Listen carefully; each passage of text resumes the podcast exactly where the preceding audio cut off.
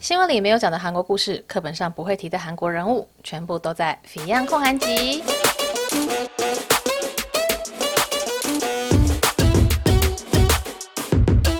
大家欢迎回到 Fion 的 Podcast，就是《Fion 焢韩集》。那这一集呢，是我们的第二十二集。哒哒哒哒哒哒哒哒哒，一个自己配了一个配乐的概念，但是这配乐好像不是很好听，嗯。我只是想说，哎、好像录到二十二集还蛮厉害的哦，自己说。而且呢，哎、我看一下我们 Podcast 什么时候开始录，我们是去年十月二十八号，哎，然后今天是九月七号，哇，所以也快一个月了耶，啊，啊，讲错，也快一年了哦，一年录二十二集也是很很有效率。啊，但是呢，呃，一年录二十集，上一集呢是终于有夜配，哎，不对，应该说上上就是第十九集跟二十一集是终于有夜配哦，所以说你看，我们撑了呃八九个月，终于 Podcast 是有收入的，那么。大家可能想说啊，可是你更新很慢呐、对啦，我更新很慢，我知道，嗯，因为就想说，呃，每一集就还是总不能说一直闲聊。虽然说我常常就在开头一直狂闲聊，但是就是在后面还是要有一些主题性，是有价值的一些情报啊，或者叫资讯。所以说就。哦，去学的要整理这些东西给大家。那你知道要整理，你就必须去看资料啊。看完资料之后，你必须要把它排顺序啊，然后要做确认嘛。你总不能说，哎，听到一个什么东西，然后就直接把它讲出来说，哦，这是我听到的，这不行嘛。就还是可能要找新闻嘛。新闻有出现，我就觉得说，好，那它可信度比较高。那我原本是想要讲，就我上一次前几个礼拜在 FB 有 po 文的一个在烧酒公司，应该说。酒业公司工作的一个女生哦，她的故事，然后她是这个韩国的这种酒类公司里面少有的女性的营业长，诶，不算长官，像她是厅长吧，所以也算是小主管啦。就是去外面跑商家，然后跟商家啊、要问他们要进多少货，然后跟他拔干净的那个角色，就业务，她是那个业务的一个小组长。那韩国酒类行业呢，是很少有女生可以做这个，所以我原本是想要讲啊，把她的故事讲细一点，因为上次在 F FPO 文的时候，有超多人都觉得就是她很厉害，但是呢，就 就想要看更多她上节目的片段，再去整理嘛。然后她还有出一本书嘞，但是我就想说啊，要把这本书看完又啊太花时间了，所以嗯，我还在思考要怎么样去呃整理她的资料，然后去。看能不能够丰富到做一集 podcast，但就还没有。然后想说，嗯，就来讲一下我上礼拜去拍片的一个内容好了。那我上礼拜呢，其实就是超级忙的。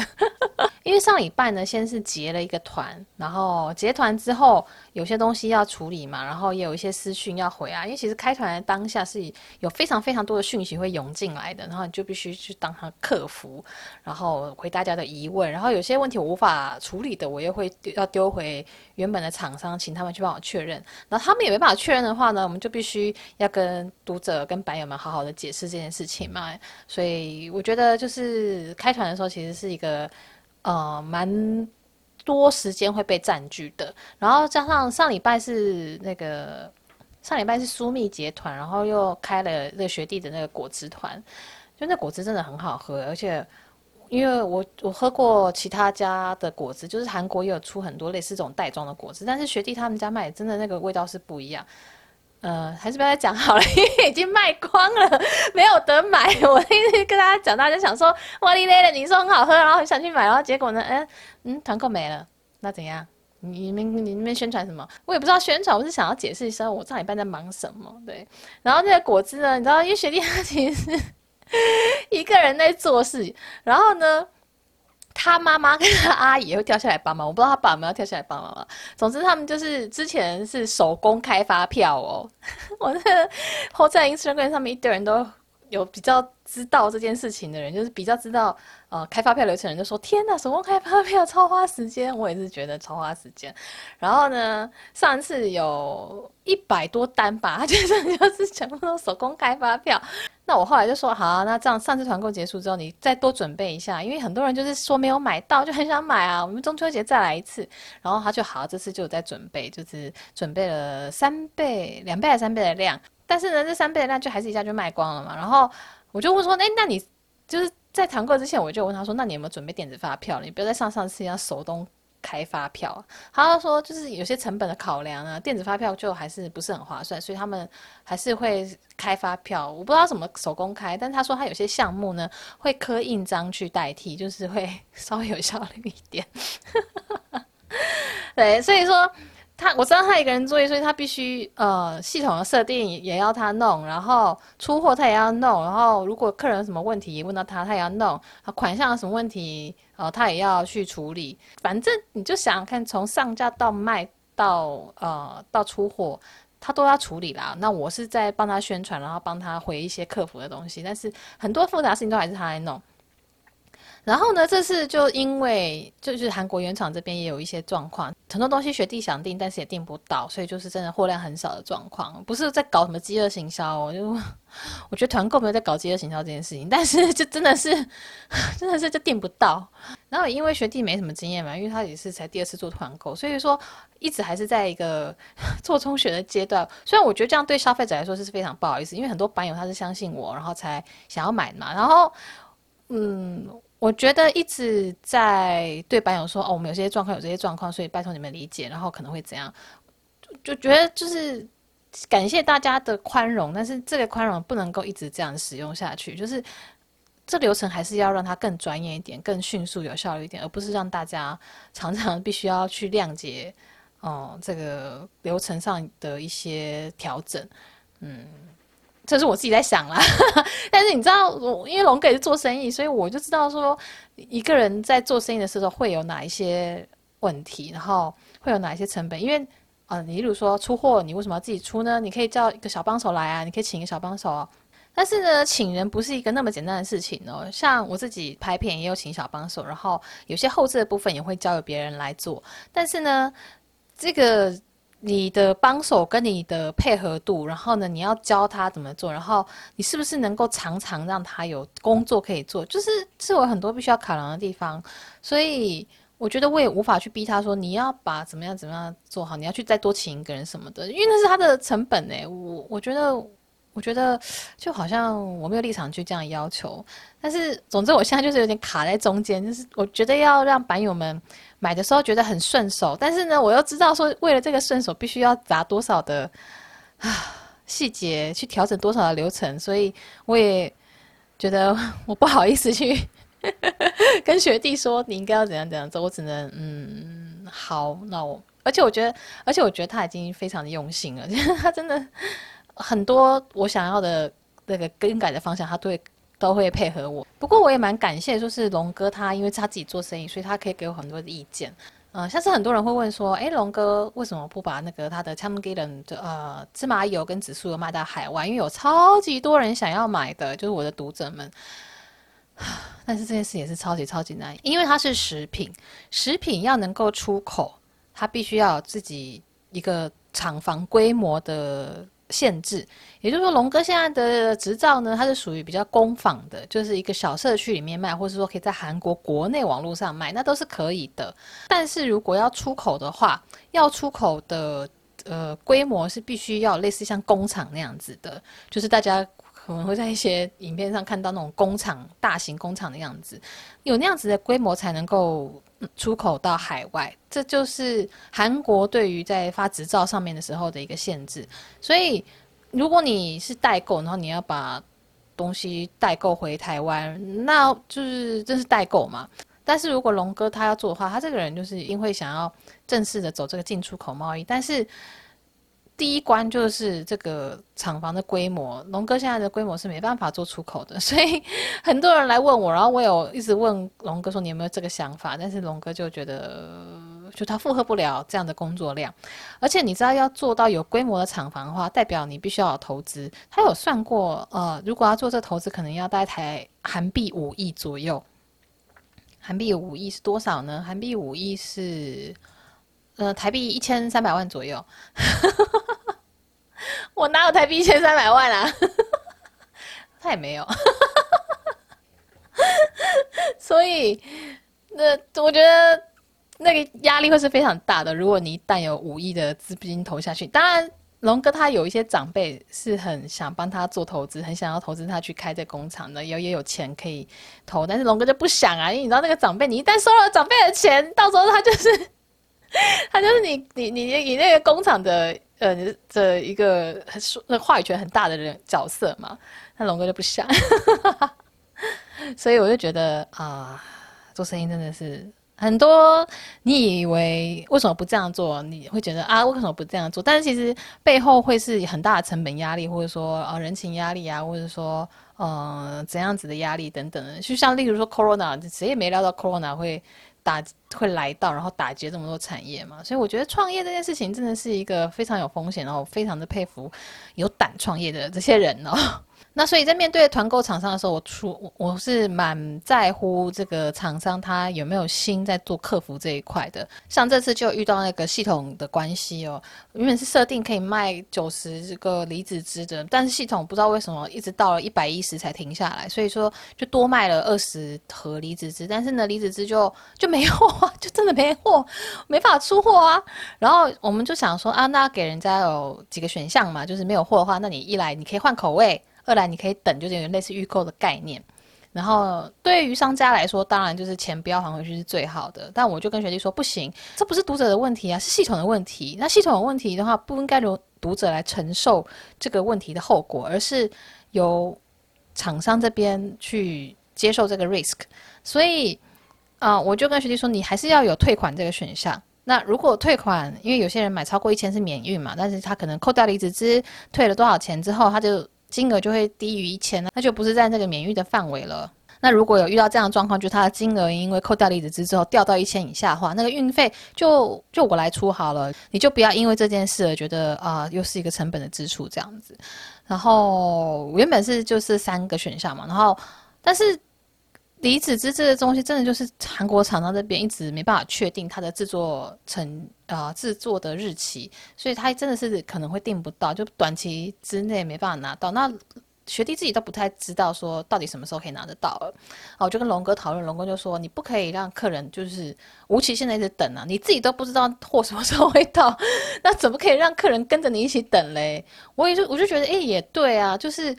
哦，你叫客人等是，我觉得大家现在都可以接受等的状况，因为就 Corona 的关系，航航运就是这么的塞嘛。但是呢，总是要有个排程，有个日期，例如说几号的呃生产，然后几号的传奇，那预计什么时候会上？就是你有一个，哎呦，就是你有自己的一个呃已经定好的日期，那就跟请跟客人转述这样子。但是如果说你记得不知道的话，客人怎么可能也可以，就是说哦，是哦，那那那我就一直一起等待这个未知的离子汁，我觉得这样不是很好，所以我们后来就干脆就又删掉了，就是这三个选项，我又变成两个选项，就是换口味或者说退款。那退款也有不同的，因为你结账方式不一样嘛，有些人可能是啊、用信用卡，有些人是用 ATM，然后有些人是货到付款什么什么，那你 在退款的时候你要去改那个设定，然后这就很复杂很 detail 嘛。但是我觉得，就我跟他讲一些这些考量以后，他就可以接受，然后就配合，就是让我觉得非常的感谢。因为其实烦都是他在烦，但是我只是出一张嘴而已。所以就我觉得面对到这样子配合度很高的厂商，然后能够理解你对于。读者他们的消费的心情的这个窗口的话，那面对这种厂商，我都会特别的珍惜。大家应该工作久了就会觉得说，哎，能够遇到好的同事、好的窗口，那真的是运气很好哎。因为你知道，就是哦，遇过一堆很很鸟的窗口之后，你就会特别的珍惜这些好人。像我最近在看那个啊，之前也是昨天，哎，昨天还前天看的那个保鲜盒的厂商，他也是超贴心的，因为他们都不管我怎么写。哎、欸，你知道我团购文常常是团购，呃，前面哦，那可能一个文章要一一一千多字，一千五百字，然后前面五百字都在写故事，都在聊天，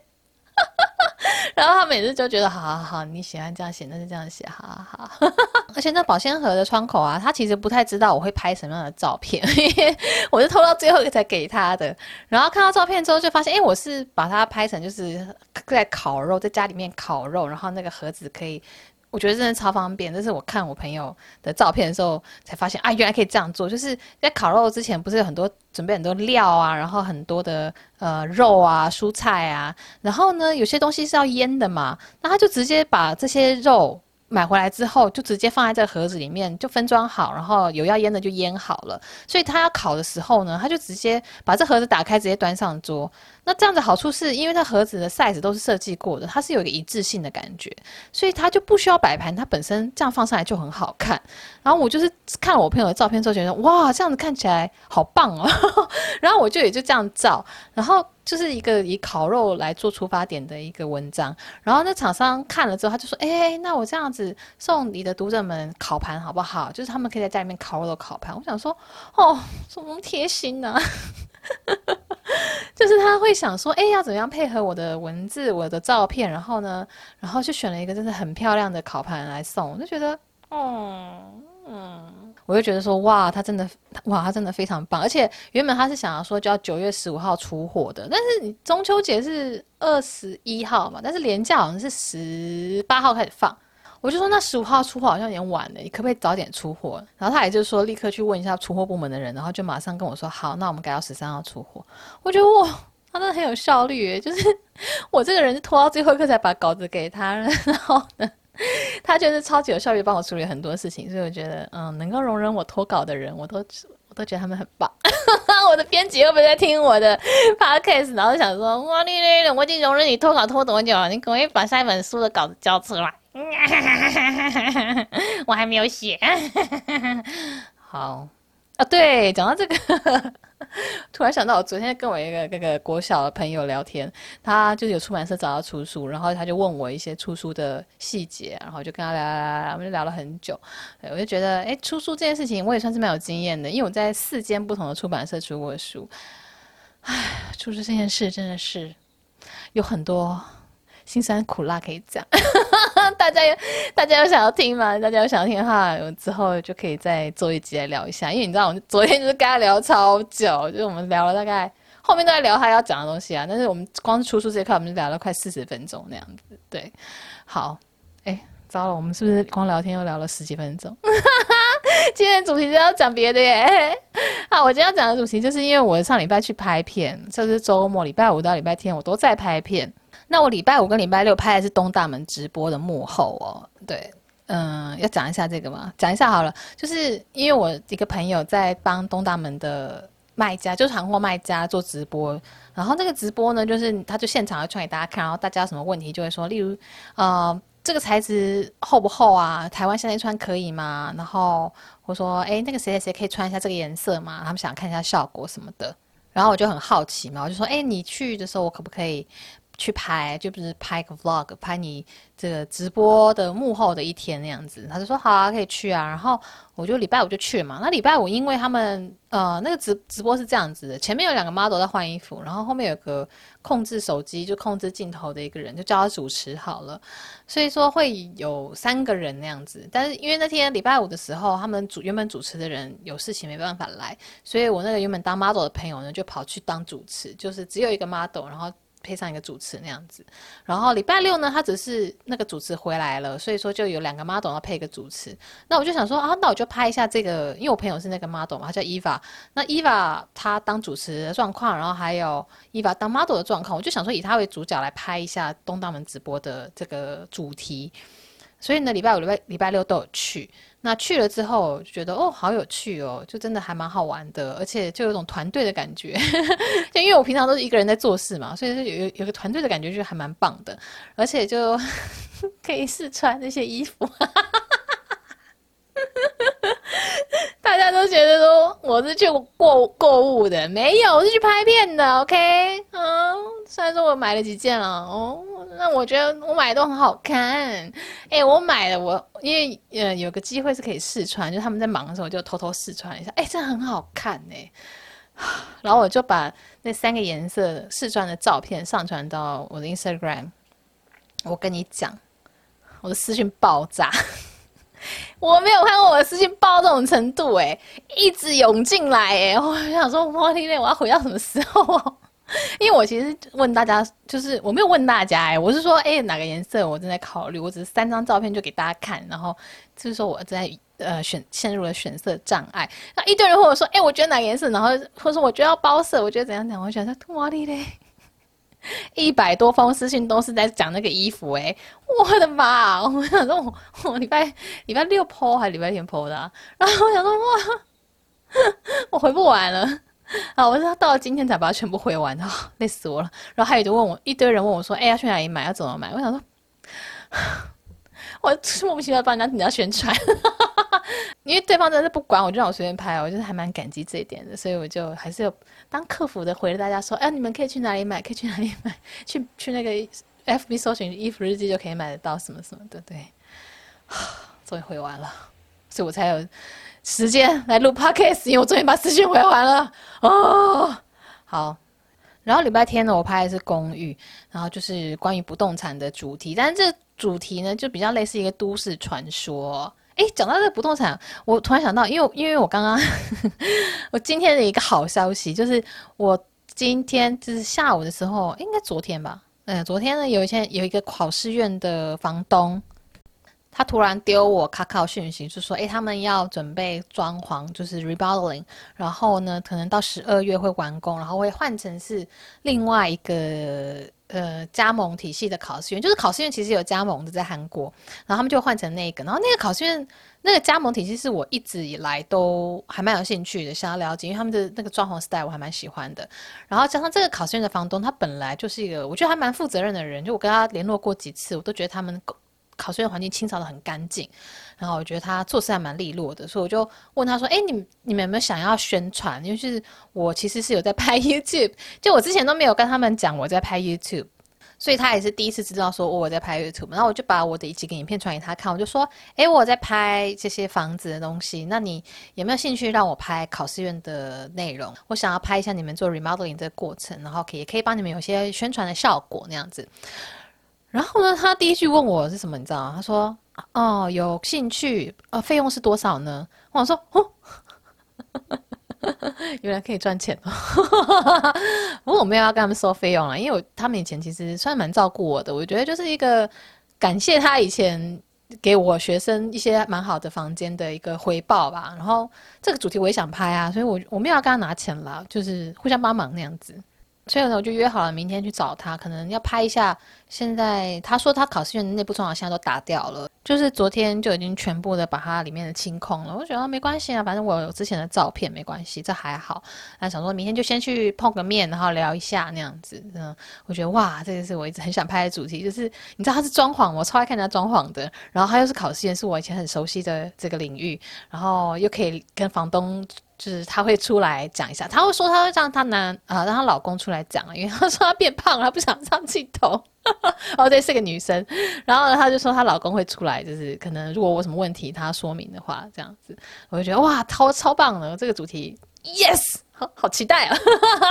我只是会是一个长期计划啊，因为他说十二十二月才会完成装潢嘛，所以哇，我可能就是要一路排排排排排。我在想，是不是要前面先出一支，然后后面真的装潢的过程加上装潢完成再出一支，就可以分两支，就不用在一支里面这样解决。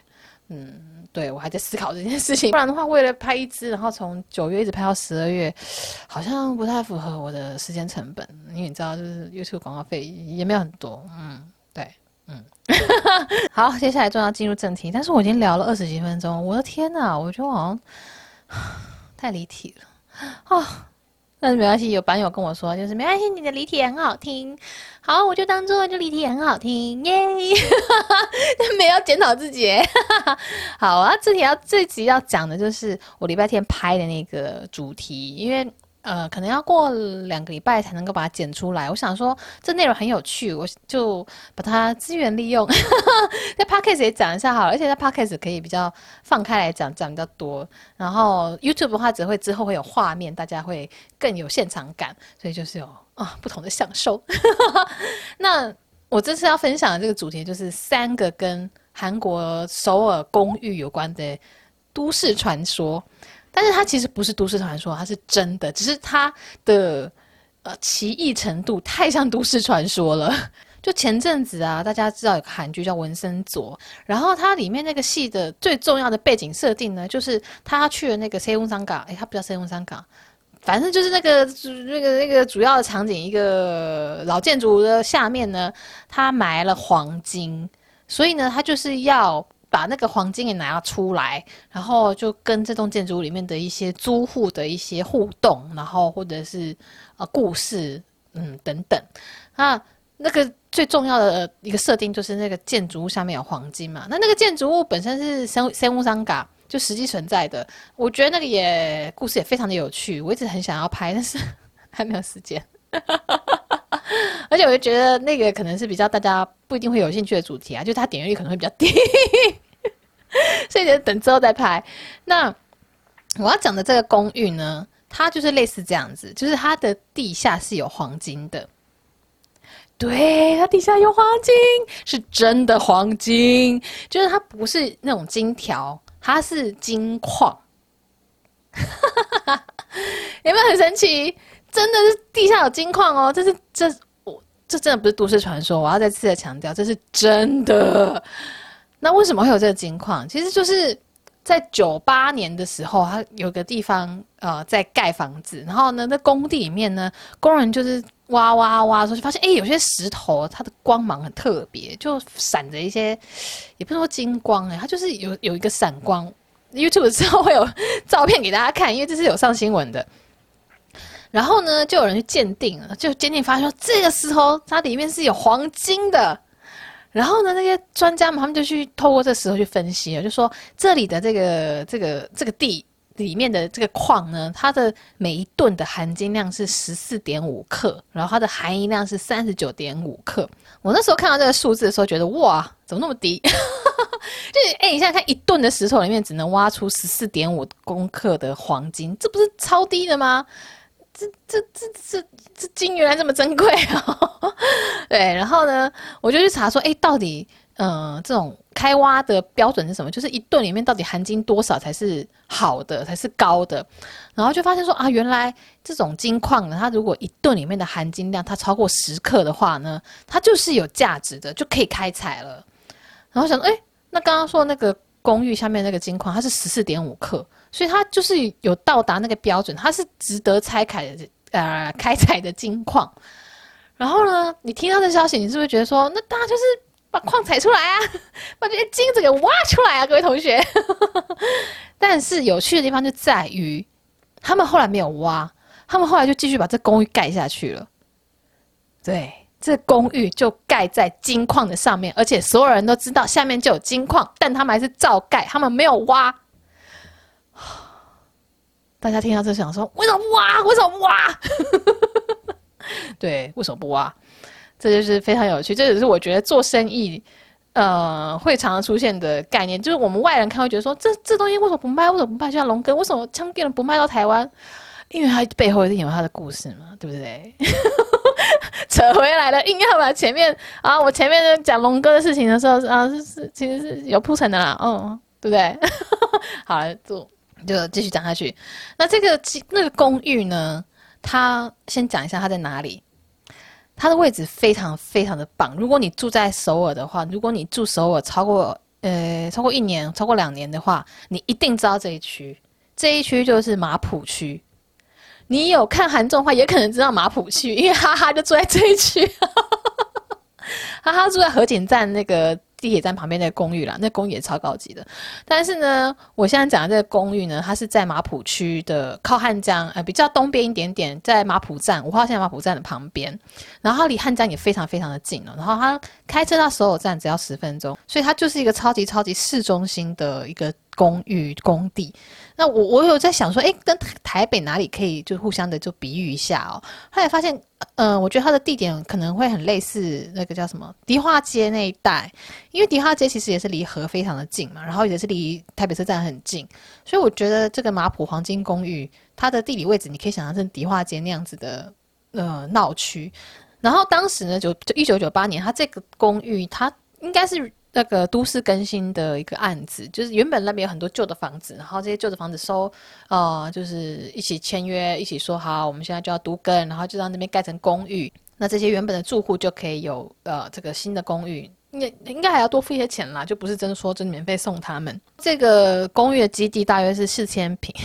是十二四千平左右，然后它总共是要盖六栋公寓，那六栋公寓呢，总共有三百三十九户，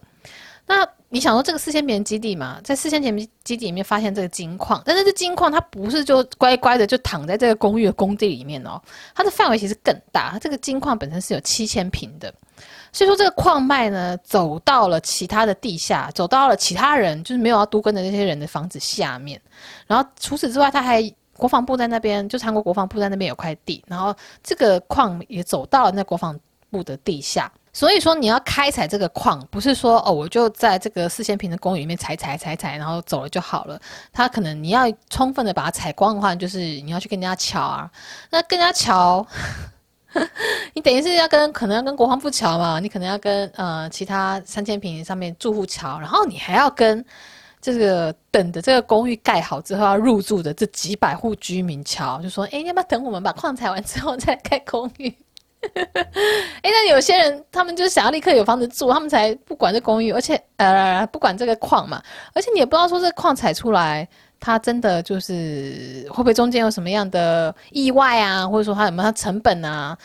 因为因为如果住户要同意说去开开采这个矿，那他们一定也有一些收入嘛，也有一些获得，他们才愿意同意这件事情。但是就这中间的事情会变得非常非常非常非常复杂，你等于要取得几百个人的同意耶。然后呢，那些人他们可能，嗯，原本是想说，哎，明年后年就可以入住，他们明明后年没办法入住的话，那他们之后要住哪？就是这这这有超多事情要做的。然后，而且我们刚刚提到这个地点，它这是首尔的市中心嘛？那那矿坑，你有看过市中心的矿坑吗？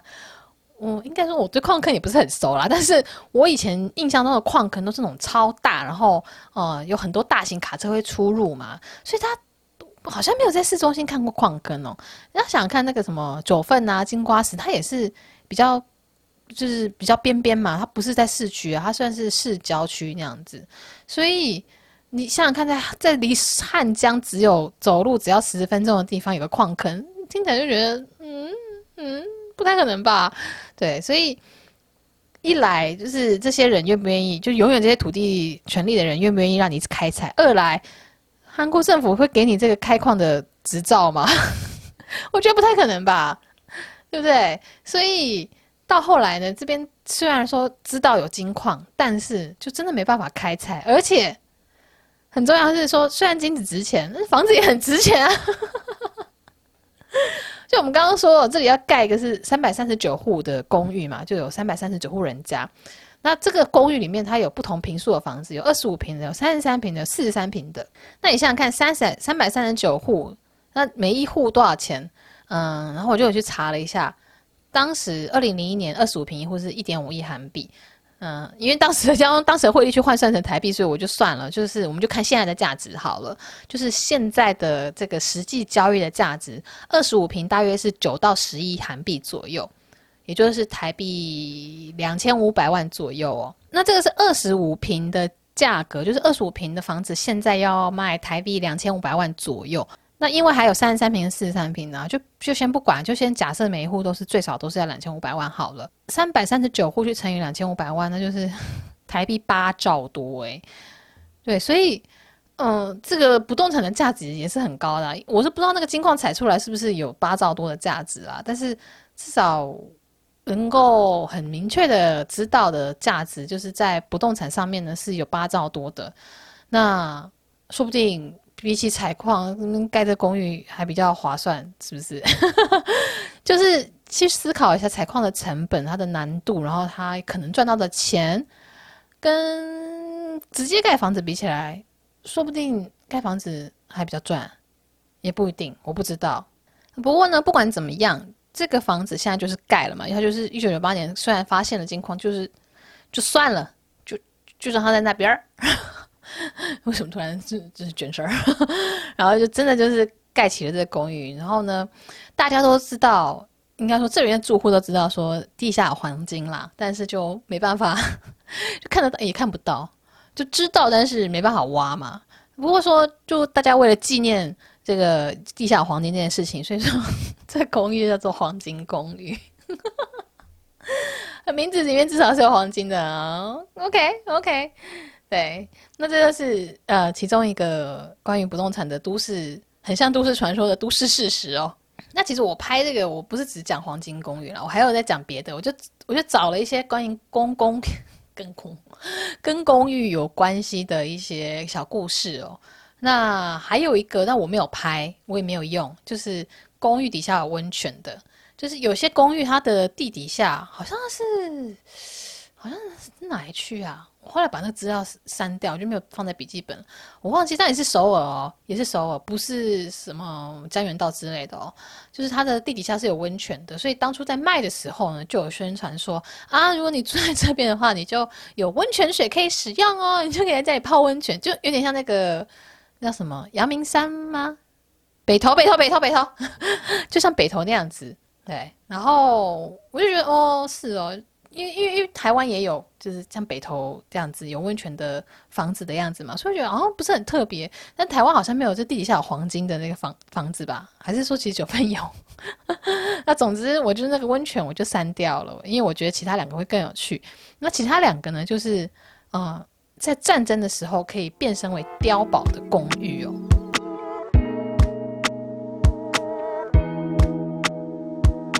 这个公寓在哪里呢？在江南。对，你想说，哎，江南的公寓不是应该是豪宅吗？怎么会有这种好像什么战争的时候可以变成碉堡的公寓哦？啊，这个公寓呢，其实我前两个礼拜还是前两三个礼拜啊，哦，应该是前两礼拜去有场勘过了。然后那时候我就在他们停车场照了一张相，然后觉得说，哇，因为他们的停车真的超级超级麻烦的。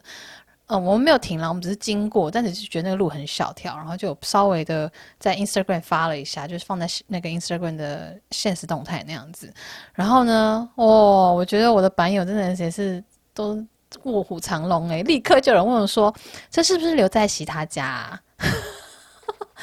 因为没错，就是刘在锡他们以前就是录韩综的时候啊，就常常会直接去他家门口嘛，然后就把他叫他下来，所以他家。是在哪一区？其实很多人都知道。那我说这个就是江南那个阿布总啊，霞鸥亭这一区的现代公寓跟汉阳公寓。那这个呢，其实就是韩国早期的豪宅哦。就是那个时候江南刚开始发展的时候，它算是很早就开始盖的公寓。然后它那个公寓盖的时候，它旁边都还是农地哦，就是呃还没有什么像现在那么的繁华，但是。本来就都市开发就是这样子，房子就是 residence area，然后还有那种嗯商业区，然后还有那什么医院，然后还有什么呃 shopping 的地方，他们是慢慢慢慢就盖起来，哦，还有学校这样等等的，就是一个城市在发展的时候，它。你可能会想说，哎、欸，这里你田旁边为什么突然盖这个？但其实它是一步一步一步会继续的把它完整化的啦。但总之，如果你去看那种很早期的照片，就是一九一九七几年、一九七八年的照片的话呢，你就会发现，哎、这边盖了一些公寓，然后旁边有人在耕田，你就觉得那个场面有点就是对比感还蛮强烈的。然后这个公寓呢是。是规模跟面积都非常非常非常的大，因为它是直接在汉江旁边一大块区域就都是公寓，然后这两个公寓应该不能说公寓啊，两个社区，因为它的公寓的是一群是群聚的，然后是大社区，它那总面积超过十七万平哦，十七万平哦，然后它一共有几栋公寓，就那个社区里面一共几栋楼。应该我现在讲公寓，其实，在台湾应该叫华厦啦，但是我是觉得讲公寓听起来比较，比较比较比较顺口，所以叫公寓，就是有电梯的，超过十层的那种呃大楼那样子。所以它是一共有一百一十六栋公寓哦，然后总户数总户数来到九千多户，所以是个非常非常非常大型的社区。然后以前这边真的是有很多名人住在这边，就是包括我刚刚讲刘在锡嘛，然后以前江虎东好像也是住在这里，然后。很多以前大企业的高管住在这边，但是因为现在这边真的是旧公寓，它是一九七六年开始盖的，所以它已经很多公寓都已经四十几年、三四十年了，所以它真的不是一个现在呃大家在买公寓的时候的首选。但是它因为上面位置非常的好，然后就是江南嘛，很多人会期待它有都更的价值，觉得说以后盖成新的大楼的话，这边真是超棒的，而且它又离汉江很近，然后生活机能也还 OK，它那个社区里面就有学校，然后这附近有两间百货公司，应该说三间，只是有一间是现代，然后有有两间都是给给罗里亚。都是贵妇会逛的那种百货公司，然后我之前我朋友在那边站柜，他就说：“哦，这边的消费力很惊人哦。”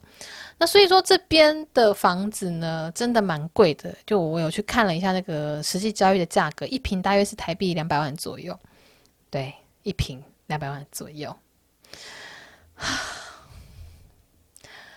OK，好，就我在 Instagram po 出来，哎，还是在 Facebook 啊？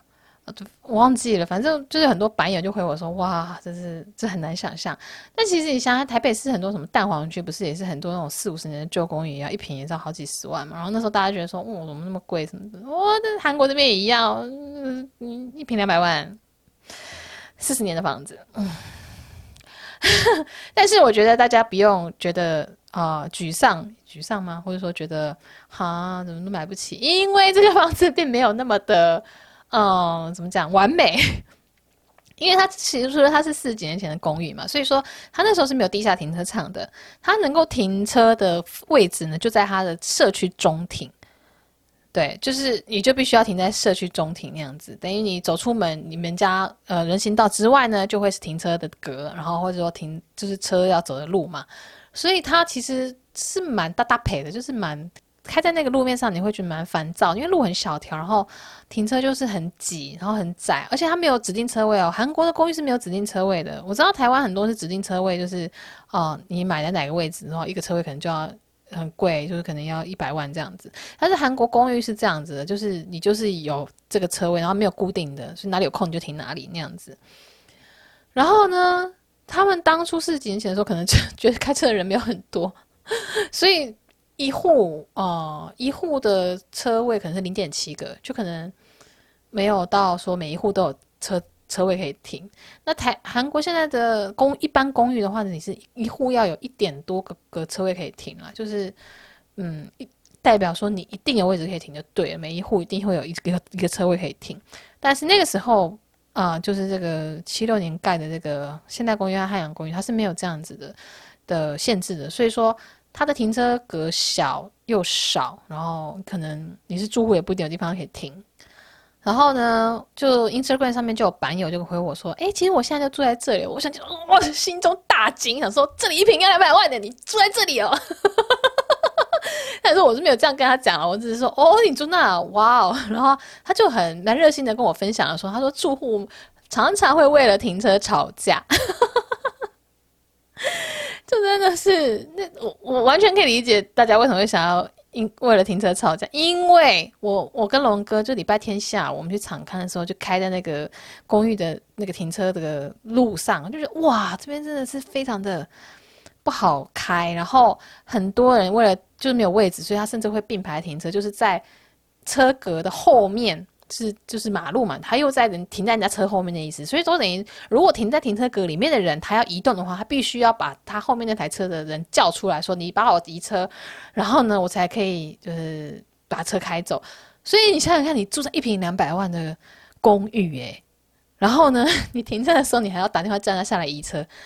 这是不觉得很麻烦吗？因为因为韩国是蛮习惯叫人家移车这件事情，但是是住 villa 的人，因为 villa 的位置比较。小，所以说很多人是那个停车格是前后的，所以他停在里比较里面的人呢，他要出来的时候，如果他前面有有人停了，他就必须把叫前面的人出来，把车开出去，他才能够出去。就是所以说，这是一个非常有可能是在任何时候被人家叫出去移车的状况。我觉得你租租一平两百万的房子，还要面对这样的状况，你不觉得很烦吗？然后呢，很多人其实觉得这边有都市开发的价值，就是未来以后会盖豪宅，就是。真的真的是很新的公寓的话，那他们就可以有这个换购权嘛。但是就那个白友他就跟我说，哎，其实这边有人住超级久，就是很多是老住户了，他们住这里很久，他们根本就不想搬，他们也不想要都跟，他们就想说就住在这里就好了，他们很满意。所以说，其实不赞成都更的人也非常多。所以你如果真的是抱着一个投资的心情来来买，然后你可能要等，真的是。十几二十年才有可能真的慢慢的开始有这个都更的进展那样子，对，哎，突然就变成讲豪宅，我们要讲那个碉堡那个秘密吗？对对对，那个碉堡，因为想说要介绍一下这个公寓，然后不知不觉就介绍到这边啊。对，我就是很常离题，真抱歉。总之，这一平两百万的公寓呢，它有一个秘密，就是它在嗯嗯有几栋，我不讲是哪几栋，因为它有它有一百多栋嘛。那其中呢有几栋，它是有一个射击孔的。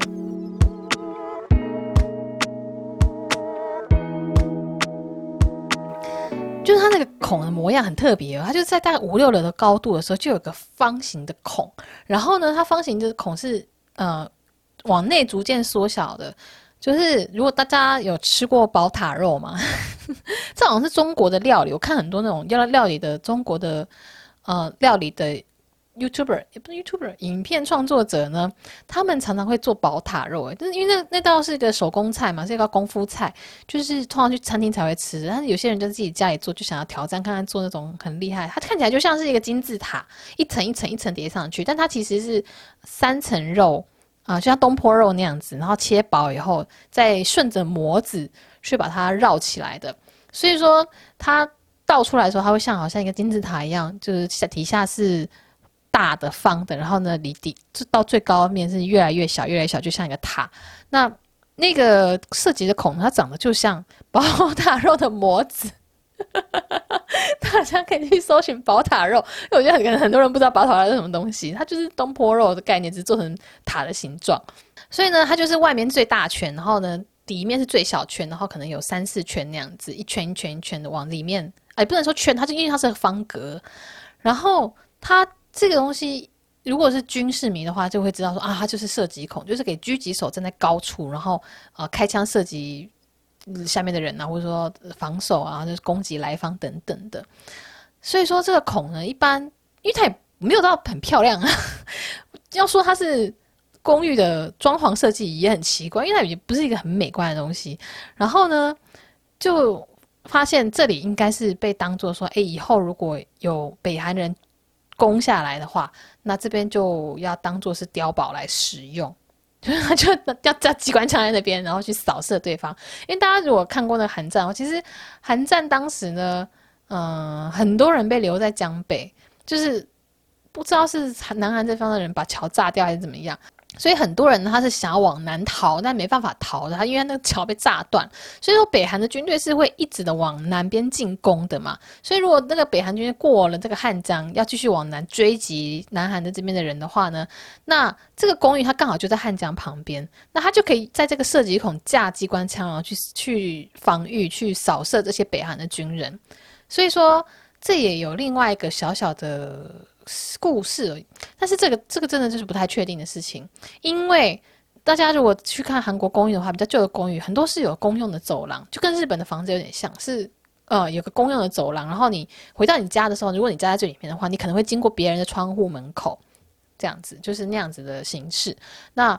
呃，就有人说汉江边呢，南就是江江汉江南边这一面面汉江的地方呢，呃，很多都是公用的走廊。就是为了在战争的时候，他们可以直接把 那个走廊当做碉堡，就是南韩的军人他可以藏在那个墙底下嘛，然后探出头来就可以扫射敌人那样子。对，这是一个都市传说，这个这个我就真的不是人确定了，这真的是传说。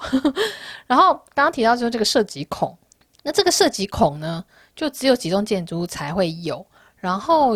也没有正式的文件在说，哎，这个就是拿来当做射击孔，这个就是以后的碉堡什么什么的，是没有文件的。但我我觉得这非常合理，因为这种东西不太会会，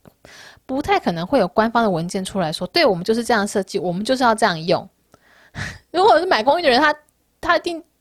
不太想知道这件事情嘛，就不太想要说，哎，原来我的家在战争的时候会变成一个碉堡，有谁想要知道这种事情？没有吧？我觉得没有啦。对，所以说，就那几栋公寓呢，就刚好有这样的孔，这种孔呢就被认为是，这是以后可以拿来当做防守的这个射击孔。对，然后我跟龙哥就有去直接现场看，然后有拍给大家，我觉得好好玩哦。这部分大家如果想要看画面的话就，就哦，之后真的要看我的 YouTube。我跟你讲，这真的是。我觉得我真的很厉害，没有啦，应该是龙哥很厉害。这个主题是龙哥想的，因为他看了呃一些东西，以后就发现，哎，有这个东西，就问我说要不要做。对对对。那我们讲完了这个可能被当做碉堡的高级公寓，也不能说高级，是很贵的公寓。接下来要讲的呢，是一个地下有两千年遗迹的公寓哦。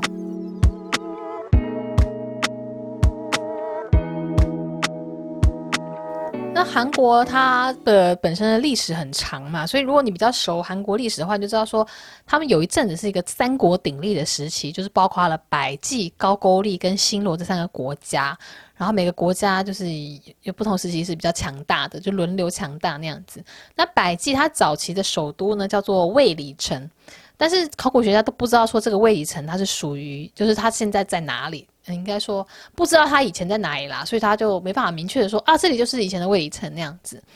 但是呢，在二十四年前呢，有个工地就意外的发现说，诶，百济的首都这个卫里城有可能就在这里哦，它就在首尔哦，就在首尔东南边靠近汉江的松坡区这里。那松坡区呢，算是这几年比较夯的地地方，因为它以前是比较旧的的一个一个区域嘛。但是这几年越来越多公寓，然后有一个很大型的几千户的建安在那边。然后松坡区其实靠近蚕室很近，然后蚕室就在江南的旁边嘛，所以它也算是一个这几年很多人想要住的一个地区，就越来越炙手可热那样子。但是在这边有一个地方就是丰纳洞，就是 Punapdong，它有可能就是。百济以前的首都哦，那为什么会这样说？是因为它这边呢有一个土墙，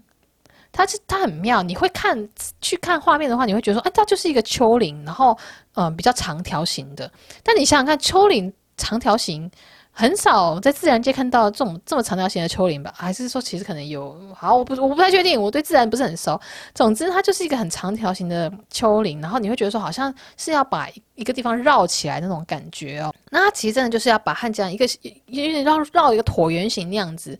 应该不是椭圆形，四方形，但是长边四方形，就是对，有两个边比较长，两个边比较短。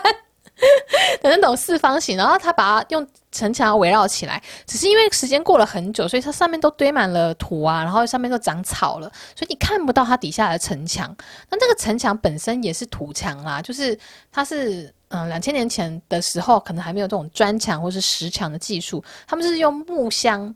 把它把土放进去以后，然后把它夯实，把它压得很紧，然后呢再一直叠木。叠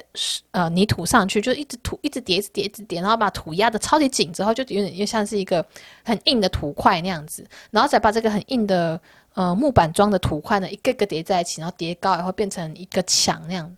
那时间过了那么久，它可能就是被哦、土给盖住啊，然后又长出草来，所以它其实都在那个草皮底下。如果你真的往下挖的话，你就会发现这些木墙这个土墙。那这个土墙其实很长，它大概有四三点五到四公里左右哦。那大家都想说，哦，OK OK，这是是一个土城，就是以前没有，哎，土城土城看守所，好啊，就大家没有特别的觉得它是百济的首都，他大家觉得哦，这就是以前古早的一个土城嘛。但是在九七年的时候，就一块工地上面呢，对，又是工地，就发现了这工地里面有上百件百济时期的文物哦。那而且这个还蛮妙的，好像是一个。教授他偷偷的潜入这个工地，然后呢调查，也发现啊，这个是百济时期的文物，所以说这个土墙的 size 再加上这个文物的数量呢，就让很多人会觉得这个地方就这个四公里的城墙所围绕起来的地方，有可能就是以前百济的首都。但我觉得很妙的是，九七年嘛。